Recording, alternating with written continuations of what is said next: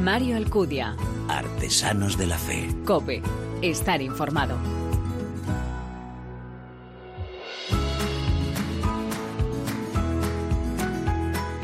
¿Qué tal? Muy buenas. Te doy la bienvenida a esta decimosexta ya entrega de Artesanos de la Fe en cope.es en nuestra tercera temporada, un espacio en el que, ya lo sabes, te ofrecemos cada 15 días esa mirada diferente a la vida desde la fe. Este programa en el que se dan la mano el testimonio, la lectura y la música, elementos esenciales en esa imagen de la Iglesia joven a la que nos convoca el Papa.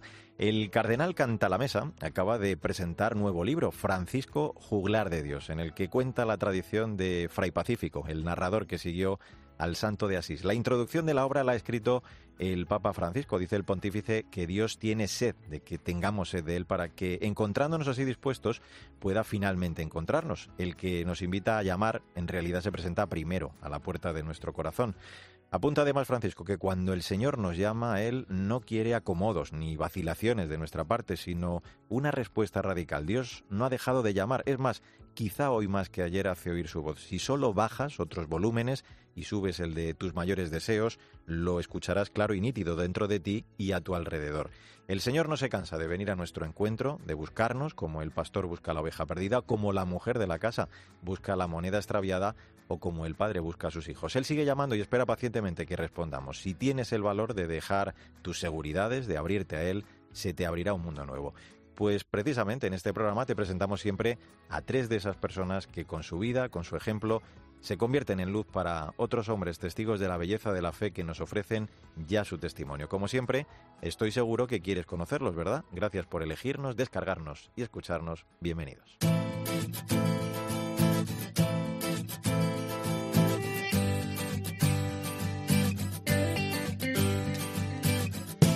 Incurable no es sinónimo de incuidable. La Iglesia nos recuerda que la eutanasia es un crimen contra la vida y que toda cooperación formal o material es un pecado grave que ninguna autoridad puede legítimamente imponer ni permitir. Ya sabes que hace unas semanas el Congreso de los Diputados aprobaba la ley de eutanasia en nuestro país. Se reconocía el derecho a solicitar la prestación de ayudar para morir. Pasará a formar parte de la cartera común de servicios del Sistema Nacional de Salud siempre que se cumplan unos requisitos. En el proceso, tal y como se detalla en esta ley, el médico responsable será el encargado de recibir las dos solicitudes y de mantener un proceso deliberativo con el paciente antes de trasladar la documentación al médico consultor que valorará si cumple o no esos requisitos. La ley de eutanasia también prevé la objeción de conciencia por parte de los médicos, pero obliga a la creación por parte de las administraciones sanitarias de un registro de objetores, lo que, como imaginas, desde algunos partidos políticos, y desde algunas organizaciones, claro, se ve como una lista negra. Bueno, pues verás, el día que se aprobó esta ley de eutanasia, el pasado 18 de marzo, Jordi Sabaté escribió este tuit. Tengo 37 años, tengo ELA y soy enfermo terminal. No podemos elegir en igualdad de condiciones si queremos vivir o morir, ya que actualmente no tenemos ayuda del gobierno para poder pagar nuestros cuidados vitales. No es justo. Pues por eso hemos invitado a Jordi a nuestro programa. Pero antes de charlar con él, nos lo va a presentar ya Sandra Madrid. Muy buena, Sandra. ¿Qué tal, Mario? Jordi Sabaté tiene 37 años, convive desde hace más de seis años con una enfermedad mortal e incurable. En septiembre de 2014 sintió una sensación de rigidez en una pierna jugando al pádel y a las pocas semanas una pérdida de fuerza haciendo pesas hizo que durante tres largos años visitara varios fisioterapeutas, quiromasajistas, traumatólogos, neurólogos y todos les dieron un diagnóstico erróneo. En ese peregrinaje de médico en médico y después de diez años de relación, su pareja le dejó le culpó del deterioro de su salud por no ir a más especialistas. También tuvo que cerrar su empresa de artes gráficas y publicidad. Junto a ello, tuvo que vivir, ir a vivir a casa de su padre mayor y viudo para que le cuidara. En octubre de 2017 obtuvo el diagnóstico definitivo ELA y justo dos semanas antes conoció a Lucía, su actual mujer, quien lejos de abandonarle se comprometió a luchar juntos, algo que siguen haciendo a día de hoy, Jordi es una de las 4.000 personas con ELA que en España. Vive postrado en una silla de ruedas sin poder moverse, hablar ni comer. Bueno, lo que no impide de todas formas, eh, Sandra, el que vamos a poder charlar con él. Claro, porque esta entrevista la va a responder con un comunicador alternativo que lee el movimiento del iris de sus ojos y a través de un teclado virtual con el que puede expresarse por escrito. Con este aparato también se puede reproducir lo que ha escrito, traduciéndolo, digamos, una voz robótica. Impresionante la verdad. Jordi Sabaté, ¿qué tal? Gracias por acompañarnos y atender la invitación de este Artesanos de la Fe. Hola Mario, gracias a vosotros. Es todo un placer estar en Artesanos de la Fe. Decía Sandra que nada menos que tres años hasta que te dan el diagnóstico. Jordi, ¿cómo cambia tu vida desde que te diagnostican esta enfermedad? ¿Qué se te pasó por la cabeza cuando te lo comunicaron? Si te soy sincero, cuando me dieron el diagnóstico definitivo de ELA, sentí alivio, ya que el infierno de la incertidumbre, de pasar tres años, sin saber exactamente lo que tenía, fue lo peor. Pero aunque me dieron el peor diagnóstico posible, por fin Sabía con que tendría que convivir en mi vida. Reírte de ti mismo y hacer reír a los demás es algo que siempre te ha gustado y de hecho no has perdido esas ganas ni ese tono. No has permitido que te rebate el sentido del humor ni tus ganas de vivir. De hecho, me decía preparando esta entrevista que tienes una voz muy bonita. Mi voz robótica, de macho ibérico español, es preciosa. Ja, ja, ja, ja.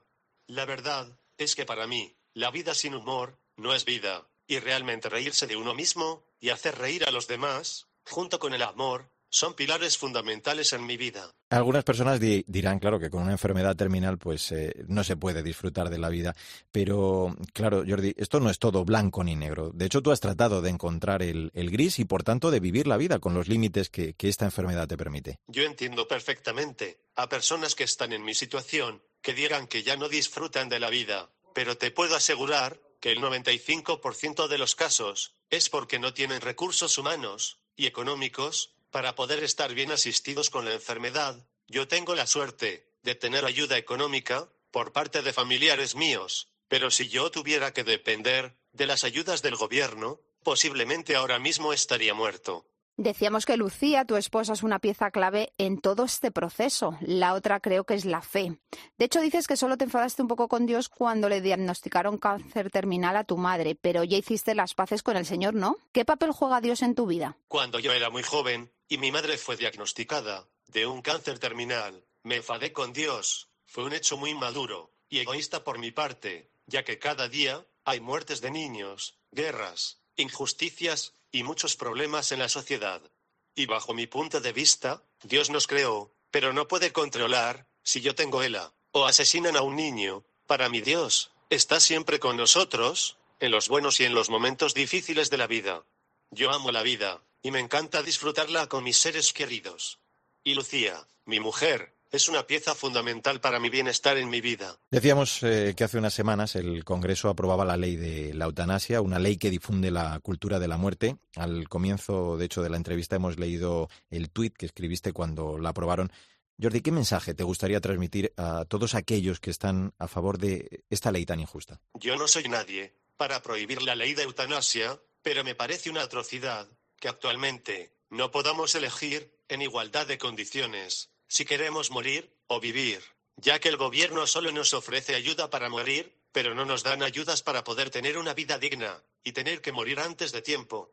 Para poner un claro ejemplo, el 96% de los enfermos de ELA no pueden afrontar el coste de la enfermedad, por lo tanto, el gobierno está cometiendo un delito contra la vida, e indirectamente, nos obliga a morir, no es justo. Pues es un gusto escucharte, qué, necesario ese mensaje que transmites. Intentar abrir los ojos a, la gente transmitiendo el amor que, aun padeciendo ELA, sientes por la vida y recordándoles que la vida es un regalo y un don que no nos pertenece, es maravillosa. Jordi Sabate, te mandamos un abrazo muy fuerte. ¿eh? Ha sido un placer, vuestra compañía. Gracias por ayudar a dar visibilidad a la ELA. Besos y abrazos con mis pestañas. Sandra Madrid, un precioso testimonio de vida el que nos ha ofrecido Jordi Sabate. Importantísimo para estos momentos en los que con una ley juzgamos y decidimos qué vida merece la pena y cuándo y hasta dónde debe prolongarse. Hasta la próxima. Mario Alcudia. Artesanos de la Fe. Cope. Estar informado.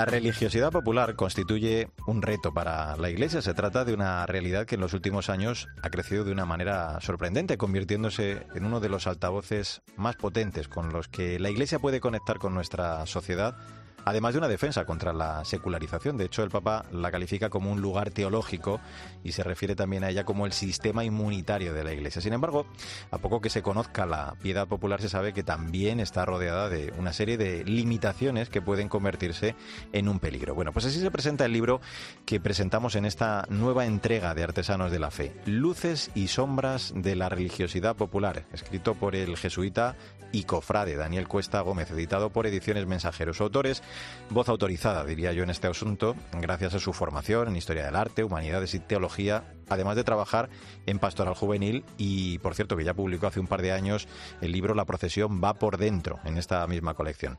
Daniel Cuesta, gracias por atender nuestra llamada. ¿Cómo estás? Hola, ¿qué tal? Gracias a vosotros. Bien, bien, estamos bien aquí en Roma disfrutando de este tiempo. bueno, encantado de saludarte.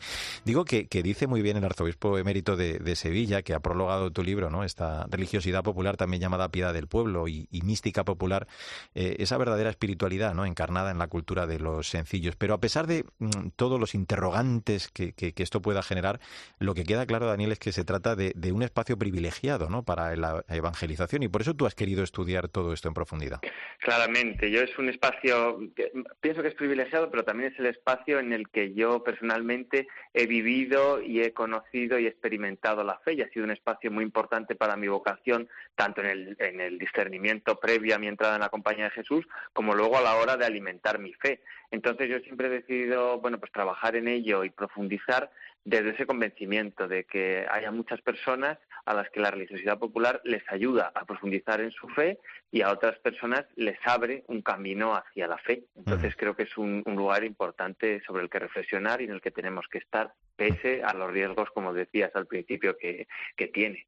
Eh, tú comparas la, religiosidad popular con el pasaje de la hemorroísa, esa mirada del buen pastor pero eh, pides hacerlo con espíritu crítico, porque, claro, como toda experiencia de fe, eh, cuentas que necesita ¿no? de, una purificación afectiva, intelectual, a la vez que un buen acompañamiento pastoral y también una buena formación. Qué importante todo esto, ¿no? Efectivamente, yo creo que como todas las experiencias de fe, no podemos ni espiritualizar todo en exceso, ni tampoco verlo todo simplemente desde el sentimiento o desde los, la pura sensibilidad.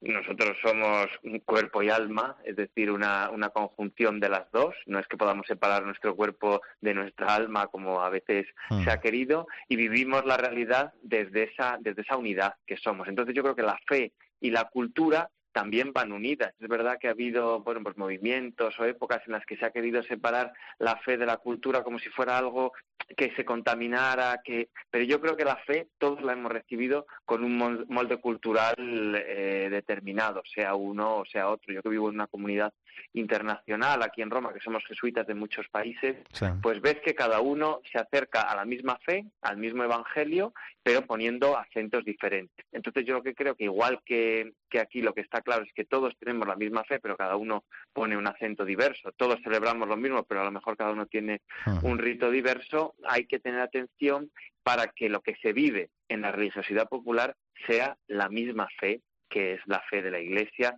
y no otra cosa. Y entonces, pues si se vive esa fe desde un molde cultural o desde un evangelio inculturado, pues no hay, no hay ningún, ningún problema, aunque tendrá siempre sus peligros, pero hay que tratar de que esa fe se haga carne. Ya.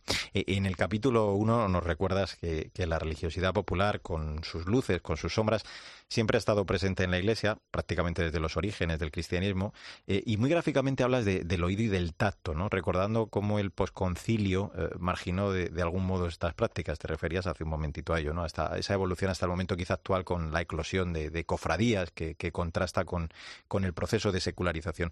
¿Cómo podemos explicar, Daniel, este fenómeno? Este fenómeno yo creo que está desde el principio, pues precisamente por eso, porque el Evangelio se explica desde una cultura determinada. Y, yo que vivo en Roma lo veo, aquí tenemos eh, bueno, tradiciones que podríamos calificar de religiosidad popular que se remontan al, propio siglo II, ¿no? Al, que, sepamos. Entonces esto nos habla de que desde el principio los primeros cristianos quisieron inculturar su fe o no es que quisieran, sino que simplemente tuvieron necesidad de expresar aquello en lo que creían desde, desde aquella cultura en la que vivían. Cuando llega esto, cuando llega la evangelización a la península ibérica, que sabemos que tiene una historia pues bastante complicada, también es lo mismo. La gente quiere inculturar y quiere hacer que, que el evangelio pues tenga, tenga que ver más con la vida con la vida de cada uno y si pensamos en la predicación del propio del propio Jesús del propio Jesucristo eh, vemos que, que, esto está presente o sea, Jesús habla de la realidad que a él le rodeaba habla de la oveja perdida habla de la moneda de la moneda que se pierde habla de las vírgenes con las lámparas de aceite habla de las tradiciones. El evangelio se hace se hace carne y todos pues tenemos necesidad de hacerlo de hacerlo carne. Lo que pasa que a veces pues olvidamos olvidamos esto y queremos purificar de una manera pues un poco un poco drástica. Yo creo que, que lo que pasó después del después del concilio fue que a veces pensamos que estas que estas prácticas estaban muy contaminadas por, por moldes moldes del pasado y se marginaron de alguna manera pero pero bueno yo creo que el paso del tiempo nos ha demostrado que no es así que necesitamos esta esta carne este este barro encarnado aunque tenemos que tener cuidado y no pensar que es oro todo lo que reluce, efectivamente. no quiero dejar de, preguntarte, por, por, otro aspecto también muy interesante, que, nos digas algo ¿no? en torno a, cómo la religiosidad popular puede ayudar a la Iglesia a defenderse. Hablas tú de las agresiones externas, ¿no? en concreto hablas del escepticismo, de la secularización, del anticlericalismo.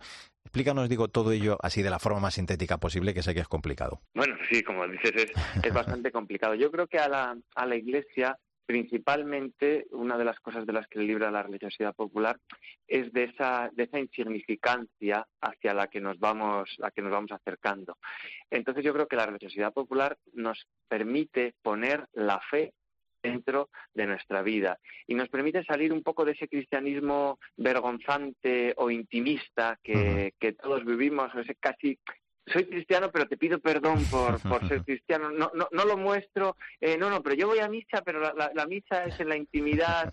Nos permite, yo creo que poner a la Iglesia en el centro de la esfera pública y sin ningún tipo de vergüenza y más con orgullo. Es decir, yo soy cristiano, yo soy seguidor de, de Jesucristo, creo creo en Jesucristo y por eso lo llevo al, al medio de la plaza pública pues como otras personas, vamos a ver, como otras personas llevan otra serie de, convicciones también al medio de la, de la, plaza pública. Entonces yo creo que la, la religiosidad popular en su esencia nos permite dar testimonio público de nuestra fe y eso es una de las grandes defensas que creo que en este momento pues, de secularización puede aportar la religiosidad popular a nuestra sociedad. Las otras, pues ya en las páginas del libro creo que quedan ahí explicadas, entonces no, desvelo porque tampoco tenemos tiempo.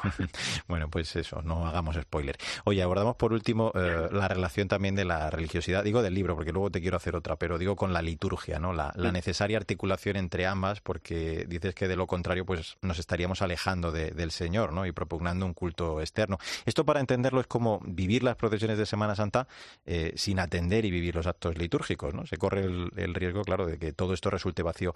Así que por eso hablas también de, la necesidad de trabajar conjuntamente eh, entre los pastores de la Iglesia y los agentes, precisamente, ¿no? de la de religiosidad popular. Efectivamente, la religiosidad popular, lo dice muy bien el cardenal amigo, lleva a la calle aquello que se ha vivido en el templo. Si no, pues no tiene, no tiene sentido al menos para los creyentes, para los creyentes profundos, ¿no? Y para los creyentes que, creemos que eh, pues en los sacramentos y, sobre todo en el sacramento de la, de la Eucaristía en estos días de Semana Santa que hemos vivido hace, hace poco. Pero bueno, es decir, una religiosidad popular que no tiene su centro en la liturgia y que no lleva a la calle aquello que se ha vivido en el interior del templo, para mí, mm, pues una religiosidad popular que está coja. Es verdad que conocemos a personas que, bueno, pues que caminan así, caminan solamente con, bueno, pues caminan como, como los cojos, ¿no? Pero lo ideal es caminar con, con las dos piernas, ¿no? Entonces, yo creo que la religiosidad popular tiene que ser eh, un complemento de la liturgia que jamás sustituye, sustituye a la liturgia, pero que sí que nos ayuda a entrar en ella. Y en ese sentido, pues se crea una especie de, simbiosis que, sin quitarse la una a la otra protagonismo, se complementan. Y yo creo que ese es el, ese es el reto, de no vivir una religiosidad popular que rechace la liturgia, ni una liturgia que rechace la religiosidad popular, sino ser capaz de unificarlas y de vivirlas, de vivirlas en unidad. Hmm. Hablando de esa simbiosis, y ya sí que te lanzo, digo, la, última, porque lo decías tú, acabamos de celebrar esta Semana Santa de 2021 diferente, no ha habido desfiles profesionales, pero lo hemos hecho con, auténtica interioridad de corazón, ¿no? Nos ha ayudado a acercarnos a, los misterios centrales de, nuestra fe, de la pasión, de la muerte y la, resurrección del Señor. Me, da también la sensación, Daniel, que, este año hemos vuelto a eso que decía el concilio, ¿no? De, la liturgia como la fuente y la cima de la vida cristiana, que nos ayude a crecer en esa vivencia interior de la fe, ¿no? A pesar de que nos ha faltado esa religiosidad popular, que también es importante y, de hecho hemos hablado hoy mucho de ella. Hmm. Sí, yo creo que hemos, o sea, las cofradías han, este año han hecho una labor impresionante. Primero en el, tema de la, de la caridad, pero bueno, eso ya sería para hablar en otro, en otro momento, pero también para mostrar que las cofradías están ahí para vivir también la liturgia en el interior de los templos y para que bueno que las imágenes también puedan estar allí en el interior de los templos aunque no salgan a la calle. Entonces en ese sentido a mí me ha parecido que cómo han vivido las cofradías esta Semana Santa pasada en la que no ha habido procesiones yo creo que ha sido todo un testimonio, porque mucha gente decía, bueno, cuando no haya procesiones, a ver qué cofrades van a la iglesia. Y sin embargo, yo creo que este año hemos visto que, sin ser multitudinarios, porque eso ya lo sabíamos, pero ha habido un gran grupo de, cofrades en todo el país, en todo el país, que han estado en las iglesias, que han vivido la liturgia, que han visitado a las imágenes y que han sabido vivir este, este complemento y que yo creo que nos han mostrado, pues eso, que la Semana Santa es mucho más que las procesiones, que la Semana Santa tiene su centro en la liturgia y también, ¿por qué no decirlo? Echamos de menos las procesiones. Entonces, pues bueno, que esperamos que, que las próximas Semanas Santas podamos vivir la liturgia, por supuesto, con, con, el, con la profundidad con la que la hemos vivido en estos, en estos tiempos, pero también complementarla por medio de las procesiones y de los actos de religiosidad popular. Claro que sí, pues si Dios quiere, a ver si eso es así. La religiosidad popular, que es un fenómeno vivo, eh, así lo dices en el libro, se ha demostrado al sobrevivir a los embates de los siglos, de las diversas crisis que ha tenido también que sufrir y también con su capacidad pues de adaptarse a las diversas teologías, a, los acentos y a las imágenes de Dios que han caracterizado esas épocas. Así que la religiosidad popular constituye a la vez pues esa jugosa memoria del pasado, una potente y encarnada vivencia del presente y una esperanzada mirada hacia el futuro. Así es casi como concluyes tu libro. Te agradecemos muchísimo, Daniel. Vamos a recordar el libro Luces y sombras de la religiosidad popular, escrito, como decimos, por el jesuita y cofrade e invitado Daniel Cuesta, editado por Ediciones Mensajero. Daniel, gracias por acompañarnos y te mandamos un abrazo muy fuerte. ¿eh? Gracias a vosotros y un abrazo también.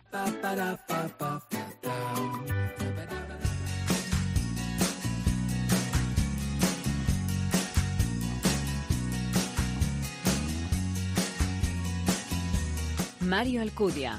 Artesanos de la Fe. Cope. Estar informado. Todo va bien. Y no a pesar de algo, simplemente bien. Y necesariamente no es extraordinario que hoy todo esté en su sitio. Lo puse ahí yo mismo, que todo va bien.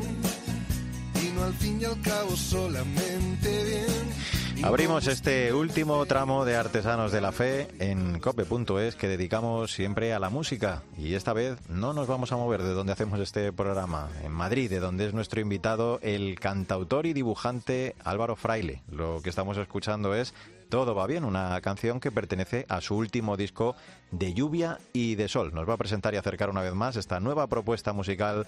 María Chamorro, muy buenas. Hola Mario, ¿qué tal? Y mi desgana cada vez que dudo mis ruinas, mis fantasmas cuando me derrumbo mi risa y mi nostalgia y todas mis miserias mi suerte y mis alas mi precio en oferta pues esto que estamos escuchando es Oración, un tema con el que María nos vas a presentar ya a nuestro invitado. Cuéntanos. Desde muy pequeño, Álvaro Fraile se sintió muy atraído por las artes, desde el teatro, la ilustración, pasando por supuesto por la música. A los 10 años ya tocaba la guitarra y con tan solo 16 se subió a los escenarios para cantar sus propias canciones. Y así, casi sin quererlo, las canciones y la música se hicieron imprescindibles en su vida. Hoy en día cuenta ya con cuatro discos en solitarios. Además, no tiene tiempo para aburrirse, puesto que tiene cinco hijos de los que aprende cada día. Álvaro dice presumir de poder dedicarse a todo aquello que deseaba hacer cuando era niño, poniendo sus dones al servicio de la pastoral. El porvenir no puede estar en ir resolviendo crucigramas sin decisiones, sostenerse, aguantar o morir. La suerte acompaña si uno echa el resto. No consiste tanto en acertar como en decidir. Si se trata de brillar, que sea siempre para alumbrar. Con este para aprender vamos a saludar ya a Álvaro Fraile. Hola Álvaro, ¿cómo estás? Gracias por acompañarnos. Hola, muy buenas a todos. Muchas gracias a vosotros. Qué bien, qué bien escucharos. Sí, como nos comentaba María desde pequeño, eh, te sentiste llamado por distintas expresiones artísticas y en especial por la música. ¿Cómo surge en ti eh, ese anhelo de ofrecer tus dones, de evangelizar a través, en concreto, de la música católica? Bueno, mira, yo eh, no, no, sé si surge en un momento concreto, o sea, nunca nunca, sé identificar un momento eh, concreto. Sí que sé que desde muy pequeño, como, como decía muy bien María, yo em, pues me he sentido muy llamado a expresar todo lo que voy viviendo y todos los descubrimientos que voy haciendo pues a través de, de, varias disciplinas artísticas, ¿no? En la música en este caso ha sido como lo que más profesionalmente estaba haciendo más años seguidos, ¿no? Pero, pero luego todo en realidad es un, es un brotar, o sea, mm, surge para expresar mucho más que con un sentido específico, una reflexión muy concreta, pues como un descubrimiento que yo mismo transformo en canción o en dibujo o en lo que sea y me gusta compartirlo, ¿no? No tengas miedo, tú no te rindas, no pierdas la esperanza. No tengas miedo, yo estoy contigo en lo que venga y nada puede ni podrá el desconsuelo retando a la esperanza, anda, levántate y anda. No tengas miedo, no desesperes, no pierdas la confianza. Pues esto que suena es Anda, levántate y anda, tema que pertenece María al álbum Solfeando. Sí, Mario, que es uno de los discos que conforman su discografía junto a De Lluvia y de Sol, nos sobran las nubes y tiempo de sol. De estas cuatro producciones, Álvaro, y sabemos que es una pregunta un poco difícil, no sé si tienes alguna favorita, alguna que sea un poco más especial que el resto. bueno, como disco, como disco uno siempre está con el último disco como, como el hijito así al que quiere, con el cariño especial de quien cuida algo más, eh, como más cercano, pero, pero no, hombre, no, sí, es una pregunta difícil porque eh, todos los discos además eh, salen en momentos vitales diferentes y, claro, pues eh, son momentos de la vida que, a uno le emocionan o le, o le llevan a unos recuerdos. Entonces no, me podría quedar con ninguno, pero sí a nivel técnico y a nivel producción de Lluvia de Sol, que es el último disco que saqué, joder, hace ya, va a hacer, ha hecho cuatro años ahora mismo, ¿no? Ah. Eh, estoy muy satisfecho del trabajo, de la producción, de la producción musical, de los músicos, de los estudios donde grabamos. Entonces, como fue un trabajazo y un estudio y un, y un quebradero de cabeza muy grande, pues me siento pues muy orgulloso del proceso más que otra cosa. Pero de las canciones, oye, pues me han ido acompañando y han ido siendo y formando parte de mí, ¿no? Y de quien haya querido compartirlas conmigo. Mm. Y de este que dices que es como tu hijito, por eso es que es el último, ¿cómo casi le definirías en un titular? De lluvia de sol, mira, es que ¿sabes qué ocurre? Que mm, yo soy un poco intensito a veces. Eh, hice, hice estos discos un poco también sin querer sobre la marcha. Mm. Hice una especie de trilogía, ¿no? Y quería, y quería terminarla. O sea, quería como poner una guindita a, un descubrimiento mío también personal, ¿no? De crecimiento personal y de fe. El primer disco se llamaba Tiempo de Sol porque eran pues canciones que yo quería que hablasen de esperanza, de luz, de color, de calor, ¿no? Y eso es lo que era el, primer proyecto musical. El segundo me dije, ¿qué, ¿qué, coño? Pues también son importantes los días de tormenta, ¿no? Las nubes.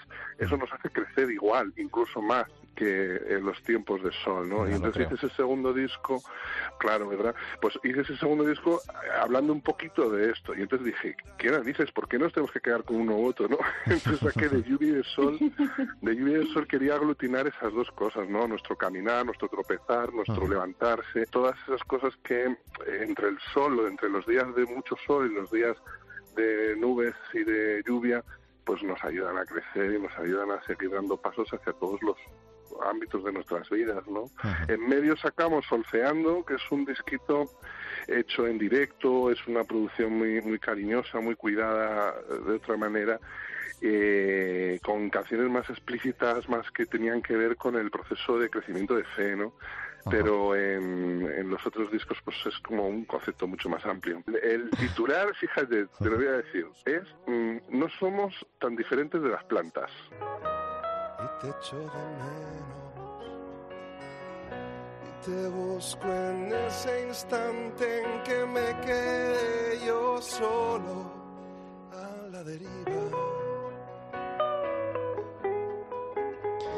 Bueno, pues de las plantas a esto que escuchamos, a un TV, TV busco, a un te busco.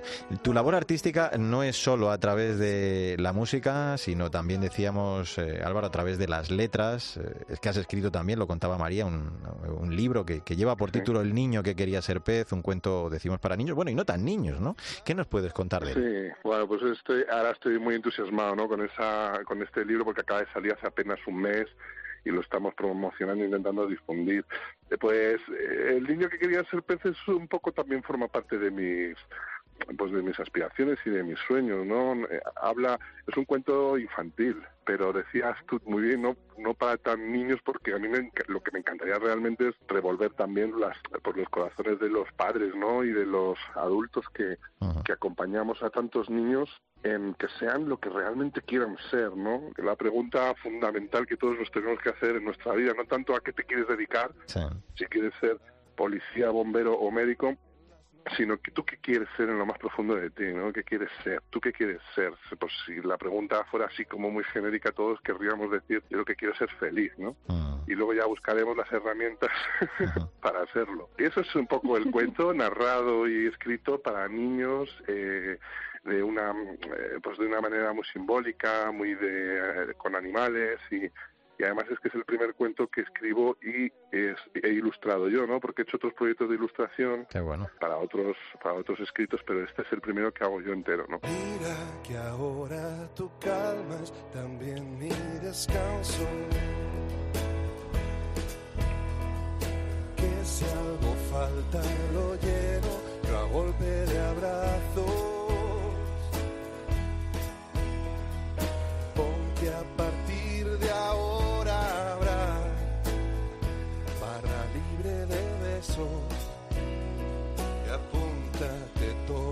Los gestos que hablen por nosotros cuando nos callemos.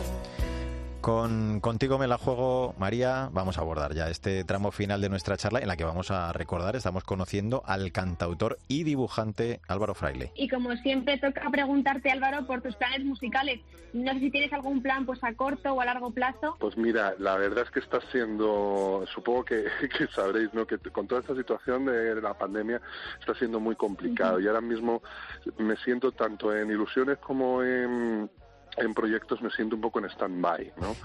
Porque han surgido muy pocos conciertos. Yo me muevo en muchos ambientes, pues, de asociaciones, de ONGs, de colegios, de, en lugares donde vamos a dar conciertos grandes o más pequeños y también en salas medianas, ¿no? Porque tampoco llenamos sitios muy grandes y son justo los espacios que ahora mismo están o cerrados o no están programando eh, durante esta época. Así que bueno, estoy componiendo, estoy haciendo otras cosas nuevas, con vistas a que esto acabe o por lo menos eh, se amortigue un poquito más, ¿no? Y empezar otra vez a dar Ahora, pues mira, eh, gracias a que hago otras muchas cosas y estoy ilustrando y, o sea, la creatividad no, no para, pero el proyecto musical, así como sí, como tal, pues está un poco en stand-by, ya os digo. Y ya para concluir, Álvaro, dinos cuál es la mejor forma para que nuestros oyentes pueden seguirte en redes sociales y en plataformas en las que podamos pues, buscarte, leerte y escucharte. En cualquiera de las redes sociales me pueden encontrar como Álvaro Fraile.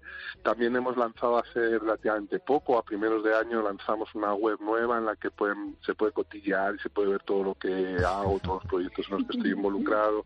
Así que ahí me pueden buscar un poquillo y seguro que me encuentran. Y luego Instagram, Facebook, en Twitter y además me encantará que nos podamos encontrar y compartir cosas que siempre procuro hacer. Pues ahí estamos, eh, en Álvaro Fraile estaba yo leyendo que se define como padre de Guille, Pablo, Santi, Miguel y Lucas, y marido de Dislalia, ¿eh? Y qué bonito lo que dices, dibujas canciones y cantas dibujos. Eso sí que es una bonita forma de definirse. Aunque me dudar, me creas descreído, que solo hay tiempos en que cuesta un poco más encontrarse en algún sitio. Pues con este, aunque me veas dudar, nos vamos a despedir. Álvaro Fraile, ha sido un placer contar contigo y conocer tu historia, tu testimonio en este Artesanos de la Fe. Te deseamos que sigas con tu música, con tus dibujos, con tus redes, acercando muchas almas y corazones al Señor. Te agradecemos mucho el que nos hayas acompañado. Un abrazo fuerte y suerte. ¿eh? Muchísimas gracias a vosotros. Nos vemos pronto en algún sitio seguro. Claro que sí. Y a ti también. a ti también, digo, María Chamorro. Muchísimas gracias, como siempre, y hasta el próximo programa. Hasta la próxima, Mario. Nos vamos a despedir con las recientes palabras del secretario de Estado Vaticano en el espejo aquí en COPE. Decía recientemente el cardenal Pietro Parolín que tenemos que testimoniar nuestra fe, nuestra esperanza y nuestra caridad. Hoy en día no se puede imponer nada, sino ofrecer a partir de un testimonio coherente y convencido de vida cristiana. Ese es el camino que tenemos que hacer cada uno de nosotros, como también decía el Papa en la vigilia pascual Ir a Galilea, que significa aprender que la fe para que esté viva debe ponerse de nuevo en camino, reavivar cada día el comienzo del viaje, el asombro del primer encuentro y confiar, sin la presunción de saberlo todo, sino con la humildad de quien se deja sorprender por los caminos de Dios. Ahora sí, como siempre te digo, no olvides que el arte de la vida es el camino que debe conducirnos a Dios. Te espero en nuestro próximo programa. Canciones tristes, aunque me dé por verlo un tanto negro Nunca me olvido de cargar el combustible allí donde aprendí a volar. Y aunque me den por recoger mis imposibles, aunque me den por guardar los sueños, nunca me olvido de poner un imperdible allí donde aprendí a esperar. Mario Alcudia. Artesanos de la Fe. Cope. Estar informado.